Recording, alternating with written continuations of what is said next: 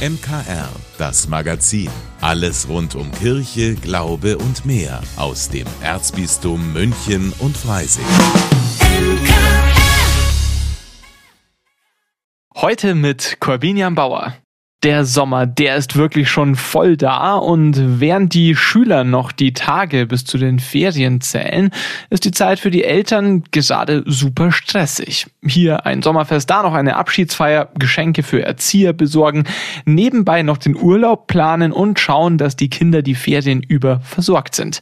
Und da war ja dann auch noch die Grillfeier bei Freunden.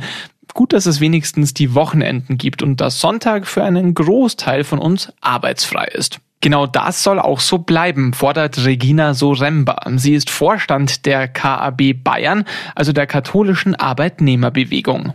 Weil der Sonntag eben bei uns vom christlich geprägten Glauben her wichtig ist und schon immer frei war und frei sein sollte von der Arbeit und weil er eben auch eine Struktur für die Woche, für alles Mögliche gibt. Hier ist es tatsächlich so, dass es halt eben ein freier Tag ist, der für alle frei ist. Diesbezüglich ist er halt auch so wichtig. Deshalb fordert die KAB auch von der Politik, dass der Artikel 140 vom Grundgesetz nicht noch weiter aufgeweicht wird. In dem steht unter anderem, dass der Sonntag und die staatlich anerkannten Feiertage als Tage der Arbeitsruhe gesetzlich geschützt bleiben. Besonders im Handel sollten wir da weiterhin drauf gucken, denn das wäre die erste Branche, die dann fällt und andere würden folgen. Also sehen wir zumindest so. Für mich stellt sich dann die Frage, müssten dann Kindergärten und Schulen auch öffnen, weil wir müssen ja die Kinder dann auch irgendwo hinbringen. Also es würde sich unser ganzes Gefüge in irgendeine Form verschieben. Also wir fordern ganz stark und hier Seite an Seite mit den Gewerkschaften, dass da weiterhin daran festgehalten wird, an unseren Werten und an dem freien Sonntag. Also weniger verkaufsoffen, weniger Märkte, bei denen dann auch Lebensmittelgeschäfte öffnen. Und wir alle können einen Beitrag leisten, damit der Sonntag nicht zum normalen Arbeitstag wird sich selber mal wirklich zu hinterfragen, brauche ich das tatsächlich am Sonntag oder kann ich das nicht am Samstag oder Montag besorgen? Kann ich nicht an einem anderen Tag mit meiner Familie oder mit Freunden mich zum Shoppen verabreden? Und auch in den Bestellungen muss ich den Sonntag on Demand bestellen, damit es montags geliefert wird. Also weiterdenken, sich selber an die Nase fassen, was rufe ich denn für Dienstleistungen wie auch Einkaufsmöglichkeiten gerade am Sonntag ab? Arbeitsfrei gilt übrigens auch zu Hause. Regina Soremba sagt, der Sonntag ist nicht für den Hausputz gedacht und kein Großwaschtag. An dem Tag sollte man einfach spazieren gehen, miteinander reden, sprechen, spielen, lesen, die Seele baumeln lassen. Vielleicht ein bisschen Gartenarbeit.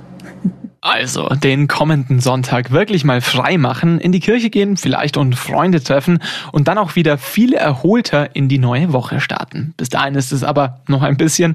Damit die Zeit schneller vergeht, begleiten wir Sie hier im MKR Radio mit Tiefgang und jeder Menge guter Musik. Ich will euch eine Zukunft und eine Hoffnung geben. So steht es in Jeremia 29. Ein Ausspruch, der perfekt in unsere Zeit passt. Und so haben ihn auch einige Kirchengemeinden als Jahreslosung gewählt. Beispielsweise die Pfarrei St. Michael im Münchner Westen. Ein Motto, mit dem auch die Firmlinge der Pfarrei einiges anfangen können. Für mich heißt das Motto, dass ich helfen kann, um Zukunft und Hoffnung in Kriegs- und Hungernotgebieten zu geben. Also für mich bedeutet auch Zukunft und Hoffnung geben, indem man bedürftigen Leuten hilft, weil das ist einfach äh, nicht fair, dass andere Menschen leiden und wir, sagen wir mal, ein möglichst normales Leben haben und es ist halt nicht so nett, dann nichts zu tun, sondern lieber was geben und dafür halt vielleicht bisschen weniger haben, aber trotzdem, dass alle Menschen gleich leben können und gleichberechtigt werden. Also Zukunft und Hoffnung gibt mir Familie, Freunde und Gott dass halt meine Familie, meine Freunde halt mir Hoffnung geben und halt auch Gott und Jesus. Also generell einfach die ganze Kirche. Für mich bedeutet es auf jeden Fall, dass Gott allen Leuten ja in Höhen und Tiefen einfach einen Blick nach vorne geben soll und einfach Hoffnung spenden soll. Und dabei geht es eben auch darum, was das Hier und Jetzt mit der Zukunft zu tun hat. Also für mich steht Hoffnung auch dafür, dass man nie aufhören sollte, an sich zu glauben und dass man vielleicht auf die Umwelt achten sollte, sonst gibt es keine Zukunft mehr. Also für mich steht Hoffnung, dass man nicht direkt aufgeben sollte und dass man weiß, dass einer hinter ihm steht, dass man nicht alleine durch etwas durch muss. Also das Motto heißt auch so, glaube ich, dass auch die Lehrer uns Zukunft geben und auch Hoffnung, dass wir zum Beispiel die Schule schaffen oder so. Also das Motto sagt mir, dass es mindestens eine Person gibt, die an einen glaubt und auch einem im Leben weiterhelfen kann, was zum Beispiel Gott ist oder auch die Eltern, Geschwister, Freunde, irgendjemand. Ich frage mich, wer uns die Zukunft und Hoffnung geben will. Und ich denke, das ist Gott. So steht es eben auch in Jeremia, Vers 29. Ich will euch eine Zukunft und eine Hoffnung geben. Ein Bibelspruch, mit dem sich die Firmlinge von St. Michael gut identifizieren können. Meine Kollegin Brigitte Strauß ist glücklich, denn endlich geht's im Missio-Podcast Reisewarnung nach Ozeanien. Das hast du dir schon ganz lange gewünscht gehabt. Warum eigentlich? Na, wenn man so schaut, was alles zu Ozeanien dazugehört, dann kommen da so Namen wie Bora Bora, Tahiti, Fidschi. Und da denke ich natürlich an Liegestuhl, Cocktail, Palmen und mehr. Ich finde, darüber kann man ruhig mal reden das ist ja dann quasi die Südsee und das klingt auch irgendwie so, als würde man da das immer ist gern. Exakt die Südsee. Das ist, das ist diese, das ist nämlich so, man kennt so das Mittelmeer und man kennt so, aber die, die mhm. Südsee ist ja sehr paradiesisch. Da können wir gerne mehr darüber sprechen, aber nachdem es ein Missio-Podcast ist, wird das vermutlich nicht das Hauptthema sein, die paradiesischen Strände. Ja, das war natürlich recht, aber so ein bisschen beneide ich Jan Pingel schon um seinen Job. Er ist mein Interviewpartner in der Folge und er arbeitet beim Ozeanien-Dialog. Die sitzen in Hamburg und an diesem Zusammenschluss ist Mission München eben beteiligt. Und Jan Pingel muss immer mal wieder in das Gebiet reisen, um vor Ort mit den Menschen zu sprechen und deren Probleme Politikern hier im Norden dann erklären zu können. Was sind das denn dann für Probleme? Das ist vor allem der Klimawandel. Also Menschen aus Kiribati zum Beispiel haben sich schon Land auf, ich glaube, Fidschi gekauft, um dorthin übersiedeln zu können, wenn ihre Insel im Meer versinkt. Im Moment leben sie aber dort noch und merken, dass Böden versalzen und sich die ganze Natur verändert, sodass sie nicht mehr so leben können, wie sie immer gelebt haben. Ein weiteres Thema ist der geplante Tiefseebergbau. Es gibt Mangan dort, das ist ein wertvoller Rohstoff und einige Länder prüfen gerade, unter anderem Deutschland übrigens, ob sie das da rausholen wollen, ohne die geringste Ahnung zu haben, was das mit der Natur macht. Und da sagt Jan Pingel, das ist not needed, not wanted, not consented, also nicht nötig, nicht gewollt, nicht eingewilligt, weil das über die Köpfe der Bevölkerung hinweg passiert. Die dürfen nur wieder die Folgen ausbaden. Ja, und das ist auch etwas, das in den Nachrichten eigentlich hierzulande kaum vorkommt. Umso wichtiger, dass ihr in der Reisewarnung einmal darüber redet, über ja, den drohenden Untergang des Paradieses, könnte man ja, fast sagen. Das trifft's. Also, das alles gibt's in der neuen Folge der Reisewarnung und die gibt's ab diesem Mittwoch beim Streamingdienst Ihrer Wahl oder auch unter münchner-kirchenradio.de. Das Meer übt eine große Faszination aus und das nicht nur im Urlaub zur Abkühlung.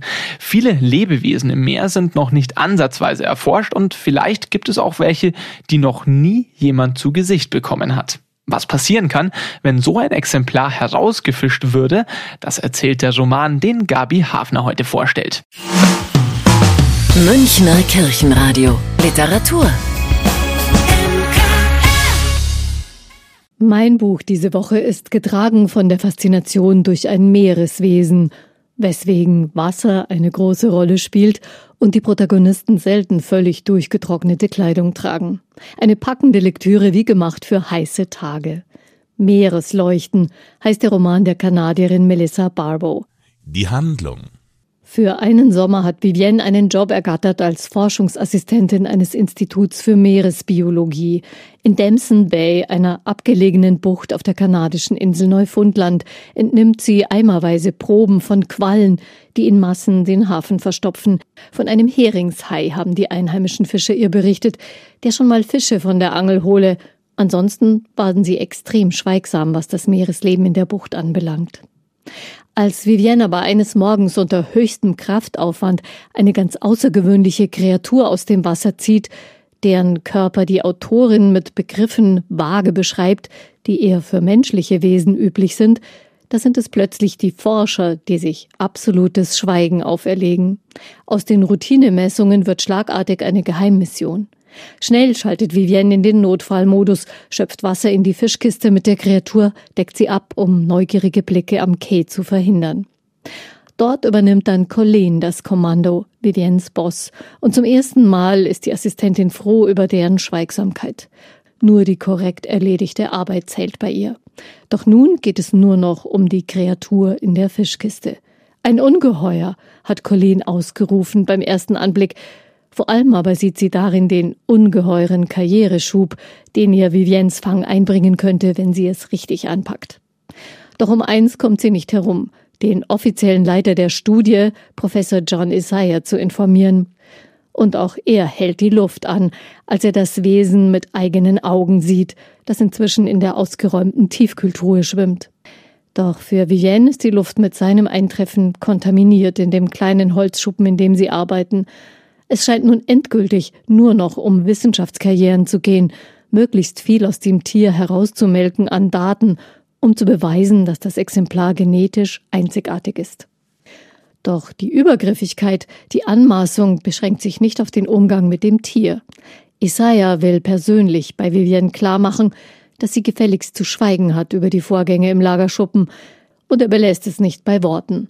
Ein übles Manöver, das bei Vivienne einen Prozess in Gang setzt, in dem die Zeichen auf Verteidigung stehen, für sich und das Wesen in der Tiefkühltruhe, das hin und wieder zeigt, wie viel Energie noch in ihm steckt. Spannungsfaktor Während sich in dem Lagerschuppenlabor ein Drama nach dem anderen abspielt, schildert die Autorin im Kontrast dazu das mehr als geruhsame Alltagsleben in dem kleinen Nest mit sehr relaxten, geerdeten Bewohnern, eine Ruhe und Gefasstheit, die Vivienne gut tut und sie auf ihrem Weg bestärkt.